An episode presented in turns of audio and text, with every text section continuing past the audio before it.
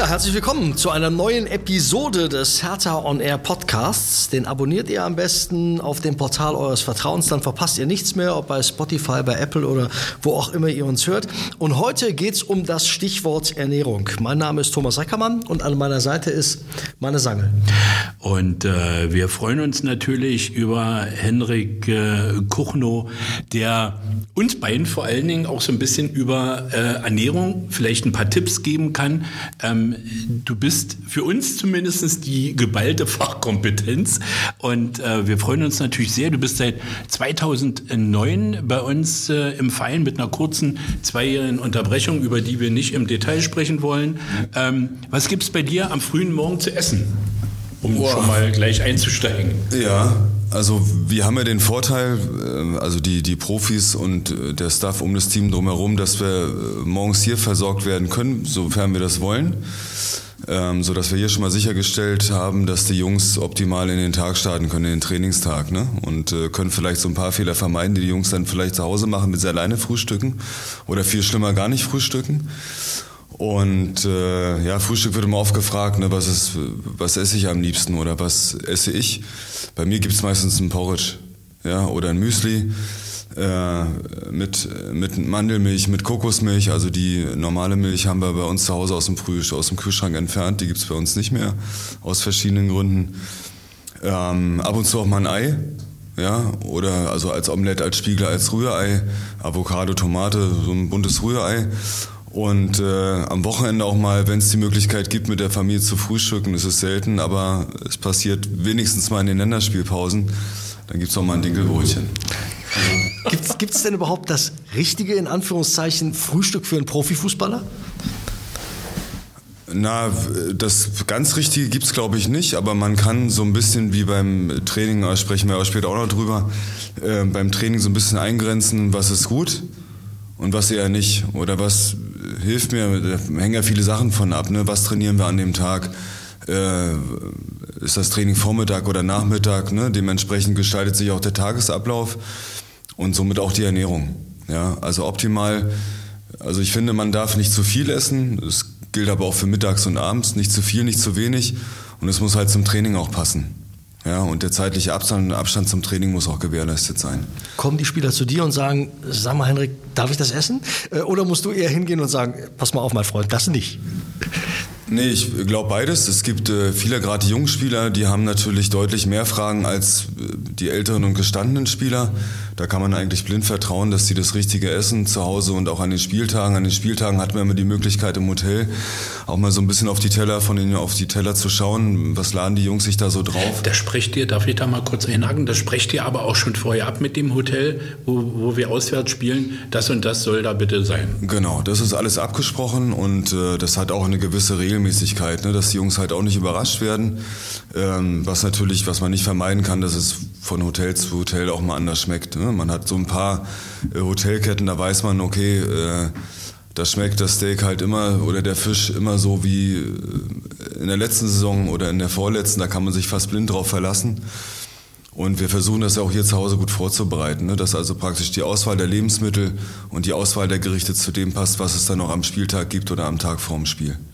Das ist mit den Hotels dann auch abgestimmt. Also früher ähm, äh, hieß das ja immer, Profifußballer essen und leben viel von Nudeln. Ähm, ist wahrscheinlich heute nicht mehr so. Was gibt es äh, heute für die, für die Jungs äh, am, äh, zum Mittag? Na, Nudeln gibt es nach wie vor, aber wir haben äh, natürlich verschiedenste Arten von Nudeln. Ne? Also da gibt es dann äh, Vollkornnudeln, es gibt Dinkelnudeln, es gibt Nudeln aus Erbsenprotein, Nudeln aus Kichererbsen. Also das ist wirklich Wahnsinn, was es mittlerweile alles gibt. Also diese normalen, in Anführungsstrichen, Nudeln, wie wir sie kennen, die gibt es noch, die äh, präsentieren wir auch, aber die werden nur noch ganz selten gegessen. Also da merkt man auch, dass sich die Spieler versuchen, da auch ein bisschen mit dem Trend zu gehen und sich na, nicht ausgewogener zu ernähren, aber etwas bewusster, so will ich es mal sagen. Ne? Also Nudeln, klar, die gibt es. Und da ist auch für mich immer die Frage, was kommt auf die Nudeln drauf und die Menge der Nudeln. Bei der Menge sind wir schon mal auch also es war ja kürzlich zu lesen, dass ähm, Max Kruse eine ähm, Schokocreme sehr gerne isst, wo ich immer ähm, ein Glas im Schrank habe. Ähm, Nutella. Ne? Also kann man ja ruhig sagen. Ähm, und der hat jetzt gesagt, der isst da ein Brötchen mit Butter, finde ich nicht so gut. Also ich doch, doch, dann, doch. Mit ähm, Butter muss. Nein, also bei mir reicht auch ein einfacher Löffel. Ich brauche nicht mal das Brötchen. Mhm. Ähm, äh, aber er hat gesagt, das hilft ihnen. Er macht da trotzdem ein gutes Spiel, kann aber nicht im Sinne des Ernährungswissenschaftlers oder des Athletikcoach sein, oder? Ja, also wie gesagt, ist ja, jetzt muss ich ein bisschen aufpassen. Das ist eine Ernährung und Union-Frage. Ja. Ähm, nein, also Der Mann ist generell. mittlerweile bei Wolfsburg, also ist nicht ist Nee, anders. Genau. Nein, generell bin ich kein Typ, der viele Sachen verbietet. Ne? Also ich glaube, mit Verbieten wird die ganze Sache immer noch schlimmer. Man muss halt, ich finde, dann so ein bisschen Aufklärungsarbeit leisten und sagen, warum das vielleicht nicht, das, nicht dieses Produkt, sondern wähl vielleicht ein anderes. Ne? Es gibt, ja, gibt da natürlich andere Schokoladencremes, die nicht gesünder sind, aber von ihrer Art der Zusammensetzung von den Zutaten vielleicht empfehlenswerter wären. Aber klar, das Thema Nutella ist natürlich allgegenwärtig. Ne? Und äh, ich finde auch, wenn er damit, äh, wenn es ihn nicht stört und er trotzdem performen kann, das steht ja im Vordergrund. Ne? Was kann ich mir als Spieler erlauben und trotzdem meine Leistung abrufen? Ne? Ich glaube, das sollte man zuerst bewerten. Ähm, dann ist da nichts gegen einzuwenden. Ne? Ich glaube, schlimm wird es dann, wenn man sich halt zu viel davon erlaubt. Ich also glaube, das kurz, ist halt wenn man so aussieht wie ich.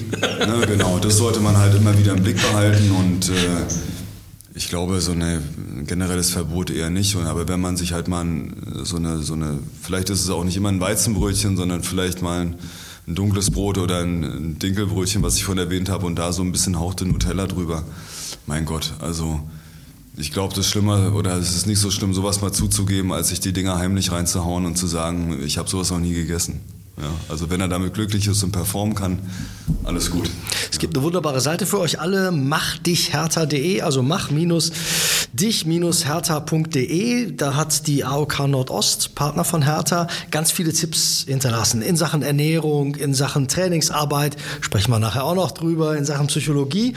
Ähm, die Versuchung ist ja für alle riesengroß. Überall liegt ein Schokoriegel, den Döner gibt's ganz schnell und günstig. Also da Profifußballer, auch ganz normale Menschen, für alle ist diese Versuchung groß. Wie widersteht man dem?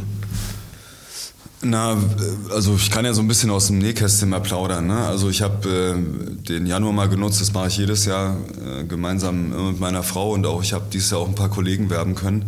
Haben wir so ein, äh, vier Wochen so eine Art Darmsanierung gemacht. Ne? Und da kommt es ja ganz enorm darauf an, was man isst und was nicht. Ne? Und dann auch alles loszulassen, was einem normalerweise vielleicht auch äh, gefällt, das ist schwierig. Ne? Also der Kopf spielt eine enorme Rolle.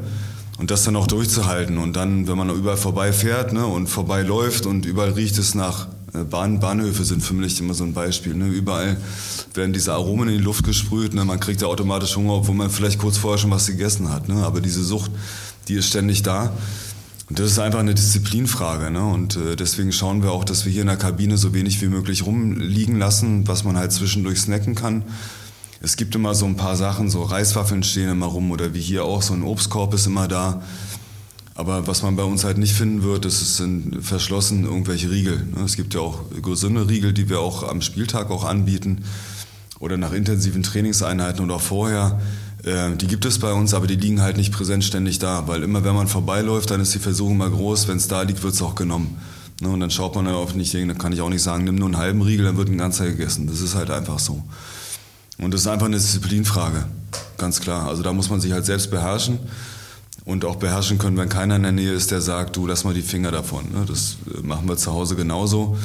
Ja, Die Kinder wissen ganz genau, wo sie Süßigkeit finden. Wir haben nicht viel, aber ein paar sind doch da. Und äh, ich weiß, wann sich was nehmen und wann nicht. Also ich kann das wirklich da liegen lassen und weiß, die wissen, ja, darf ich jetzt oder darf ich nicht. Das ist eine Disziplinfrage, ganz einfach. Ja. Ist äh, selber kochen oder essen gehen ähm, möglicherweise eins von beiden gesünder oder ist das völlig wurscht? Na, Wurst ist, glaube ich, also wenn, würde ich immer selber kochen. Ne? Ich glaube, dann habe ich äh, immer im Blick und dann weiß ich, welche Zutaten ich verwende, dann habe ich im Blick, welche, wo ich meine Sachen eingekauft habe, dann weiß ich, was ich koche und was ich esse. Ähm, das habe ich im Restaurant auch, ich glaube, in Hochpreis, also muss ja nicht immer hochpreisig sein, aber wenn ich weiß, wo ich essen gehe, dann weiß ich vielleicht auch, was da verkocht wird, ne? oder wo die, wo die Zutaten hergeliefert werden. Ne? Ist das regionales Angebot oder äh, wird mir das aus irgendwelchen Ländern eingeflogen. Ne? Also zu Hause kann ich selbst bestimmen, auch was ich einkaufe, was ich koche. Aber ich glaube, ich kann auch sehr gut und gesund draußen essen gehen. Ne, wenn ich weiß, was ich essen möchte und wo ich essen gehe. Das glaube ich schon. Also ich glaube, das Entscheidende ist wirklich auch bewusst essen ja. ne? und äh, möglicherweise auch mal fragen ne? in einem Restaurant. Fragen, ne? genau. Ne, man muss ja die meisten Sachen muss man nicht so nehmen, wie sie auf der Karte stehen. Ne? Gott sei Dank sind ja viele Restaurants so flexibel und man kann das wie so Bausteine zusammenfügen. So machen wir es hier auch in der Kantine. Ne, die Jungs bekommen kein Tellergericht, wo sie sagen müssen, das musst du essen, was anderes habe ich heute leider nicht. Sie können aus mehreren Sachen wählen. Und äh, wie gesagt, dann kann man auch über Portionsgrößen mal sprechen oder die Zusammensetzung von dem Essen. Ne? Was ist heute nach dem Trainingskalk gut, was nicht. Und so ist im Restaurant auch. Ne? Klar hat man immer meistens viel Hunger, wenn man essen geht, aber ähm, grundsätzlich finde ich gut, wenn man wählen kann und die Sachen nicht so nehmen muss, wie sie drinstehen. Jetzt gehen wir einmal weg von den Profis und fragen uns, ist gutes Essen auch eine Frage des Geldes? Denn ein Bio-Supermarkt oder ich sag mal das beste Fleisch vom Fleischer können sich nicht alle leisten. Ist einfach so. Stimme ich zu. Ne? Und ähm, wir sind in einer guten Situation, dass ich äh, Straße gegenüber habe ich einen Lidl. Ne? Wenn ich, kann man ja, darf man ja sagen. Und äh, ich finde gerade, also ich gehe dort sehr gern einkaufen, weil die eine sehr große Bioabteilung haben. Also nicht nur bei Gemüse und Obst, sondern es zieht sich praktisch durch alle Regale. Ne? Also ich kann, wenn ich äh, bewusst nach Bio ausschaue und preiswert, ne, und dafür steht der Lidl auch ne, in diesem Segment, ähm, kann ich trotzdem frische Ware kaufen, regionale äh, als Bio-Angebot und muss nicht teuer Bio einkaufen. Ne? Das kann ich natürlich auch. Ne? Und die Preisspanne oder das Preisgefälle ist ja recht stark. Ne? Und äh, da muss man natürlich auch aufpassen, wenn man ein kleines Portemonnaie hat, genauso wie mit dem großen. Ne? Wenn ich, aber es ist halt immer eine Frage. Also ja, man kann auch bewusst oder günstig Bio einkaufen, ist meine Meinung. Und es muss nicht immer aus dem teuersten Regal sein. Ja als Mann und ich mal jünger waren, das ist wirklich mal passiert, ähm, da gab es in der Pause immer den Pausentee. Den gab es wirklich. Und wir beide fragen uns so oft bei den Spielen, wenn wir im Olympiastadion sitzen und das Ganze live kommentieren, was gibt es jetzt eigentlich in der Halbzeit zu trinken? Jetzt bist du dran. In der Halbzeit ist mir äh, wichtig, dass die Jungs natürlich unbedingt trinken, das ist klar. Und äh, wir haben äh, Wasser im Angebot, ne? stilles Wasser wird getrunken. Und dann gibt es äh, wie vor dem Spiel auch ein isotonisches Getränk. Ne? Also wir wollen versuchen, dass sie in der Pause, in der sie in der Kabine sind, ähm, so schnell wie möglich die Speicher mit den notwendigen Sachen auch wieder auffällen können. Elektrolyte, Kohlenhydrate, ne? dafür mischen wir ein extra Getränk an. Und äh, das wird dann konsumiert. Ne? Aber man beobachtet auch, die Jungs trinken, aber es wird dann noch nicht zu viel. Ne? Also muss auch hier die Menge steuern. Und wir helfen dann auch manchmal so nach mit ein paar Gels und sowas, ne? die natürlich äh, von einer von, der, von den Inhalten her ganz deutlich konzentrierter sind als so ein Getränk. Ne? Aber die Jungs müssen trinken, wir bieten es an. Wir warten auch nicht, dass die Jungs zugreifen. Wir laufen mit den Getränken durch die Kabine, bieten jedem sein Getränk an. Bei den meisten wissen wir, was sie trinken und dann können wir das direkt auf den Platz stellen. Das machen dann immer die Physiotherapeuten. Ne? Einer von den Jungs geht immer vorher schon rein, bevor der äh, Schiedsrichter zur Halbzeit pfeift und stellt das schon an die Plätze, dass die Jungs sich ähm, auf die Ansprache vom Trainer konzentrieren können und nicht noch durch die Kabine laufen müssen, sich ihre Sachen zusammensuchen müssen. Das ist sichergestellt. Genauso wie auch vor dem Spiel und ganz wichtig auch nach dem Spiel. Ja. Jetzt sind wir schon bei Getränken, Henrik. Ähm, Kaffee, Tee und Wasser geht wahrscheinlich mehr oder weniger immer, aber sowas wie ähm, äh, Limo, Energy Drinks und vor allen Dingen Bier eher wahrscheinlich nicht im Profisport. Genau, im Profisport, äh, genau, sollte natürlich auch immer, wie gesagt, findet man die eine Seite mehr als die andere. Ne? Wo ich, wie bei der Nutella auch, bin ich keiner, der irgendwie äh, Verbote ausspricht. Ne? Da ist dann jeder, weil die Jungs abends zum Beispiel, ne, wenn es also um das Thema Alkohol geht, ähm, sind sie ja nicht mehr hier, man kann sie hier nicht mehr beaufsichtigen, auch nicht beobachten. Ne? Man kann natürlich Tipps geben. Und äh, was wir bei den Spielern machen, äh, dass wir halt immer darauf hinweisen, ähm, was Alkohol im Körper anrichtet, gerade nach intensiven Trainingseinheiten, sodass wir sie praktisch ähm, immer in diese Schiene lenken können, wie wir sie haben wollen. Ne? Also klar, Alkohol ist schädlich, ganz klar noch mehr im Leistungssport, wenn wir das Thema Regeneration angehen. Suchtgefahr, ne? das muss man ja auch ansprechen. Also äh, Alkohol, klar, um sich mal zu belohnen, äh, warum nicht? Ne? Dann gibt es auch mal ein Bier in der Kabine, ja? also in der Spielkabine nach einem gewonnenen Spiel. Ist in Ordnung, aber alles immer in Maßen. Ne? Und äh, man weiß ja selber, wie man sich fühlt, ne? wenn man das halt mal übertreibt.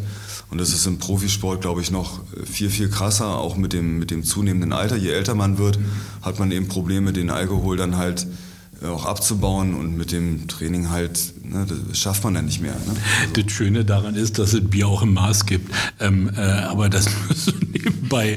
Wir haben ja oft mit jungen Leuten zu tun, mit jungen Fußballern. Die werden wahrscheinlich eher nicht selber kochen. Ähm, habt ihr mal, oder gibt es das vielleicht sogar, einen Kochkurs, dass man die mal an die Hand nimmt und sagt, oder gibt es Junge, die sagen, interessiert mich, gib mir das mal äh, an die Seite? Genau, Kochkurse in der Tat äh, haben wir auch schon mal angeboten. Ne? Und dann sind unsere Köche, die wir haben, darauf also auch angehalten, den Jungs Fragen auch zum Essen zu beantworten, ne? weil wir nicht alles beschildern, sondern wenn die Jungs fragen, äh, was ist das, wie viel kann ich mir davon nehmen, ähm, dann sollen die Köche natürlich auch so weit ausgebildet sein und auch informiert sein, dass sie den Jungs das sagen können. Ne? Also da findet schon so eine Art, so ein kleiner Unterricht statt. Und Kochkurse, ich weiß gar nicht, ob man sowas, ob man sowas unbedingt irgendwie braucht. Ne? Also ich, mir fällt gerade schwer, die Jungs, dass ich mir vorstelle, dass die Jungs sich irgendwie draußen irgendwie einen Kochkurs suchen. Also im Fernsehen gibt es ja ständig immer irgendwelche Kochduelle. Genau, ne? aber es gibt, glaube ich, so viele Rezepte, so viele Möglichkeiten, ne? die wir auch verteilen. Dann haben sie halt immer wieder auch die Möglichkeit, hier auch Essen mitzunehmen für den Abend. Ne? Also die Möglichkeit gibt es auch, wenn sie sagen, okay, ich schaffe es nicht alleine zu kochen, ich habe keine Lust zu kochen, bevor ich rausgehe, nehme ich hier was mit und dann kann der Koch auch sagen, okay, heute Mittag hast du das gegessen, heute Abend wäre vielleicht eher das für dich von Vorteil. Ne? Und dann wird das eingepackt, dann kann er sich's mitnehmen. Ich stelle mir gerade ja. so einen jungen Spieler vor mit so einer Plastikdose und ja. schaufelt da ein. Ich wollte aber keine Werbung für ein besonderes Produkt machen, aber ist das tatsächlich so? Aber es ist dann wirklich so. Ne? Und das ist mir dann auch äh, lieber. Weil dann äh, weißt du, was sie essen. Dann weiß ich, was sie essen. Ne? Und äh, klar sollen sie auch mal rausgehen essen. Ne? Man hört es ja auch, ne? verabreden sich zum Essen. Und äh, man hört auch immer, wohin sie essen gehen und da kann man eigentlich sicher sein, dass es auch vernünftig ist, was sie essen. Und dann kommt halt eben die Frage, die Menge, ja, und gibt es einen Nachtisch oder gibt es keinen? Ne? Also das ist halt, aber gesund essen tun sie, glaube ich, alle. Von Lukas Klünter wissen wir, dass er sehr gerne kocht, hat auch schon mal bei einem Koch, äh, ist er quasi in die Lehre gegangen, könnte auch was für nach der Karriere sein, hat er uns alles erzählt, im Podcast könnt ihr gerne nochmal nachhören.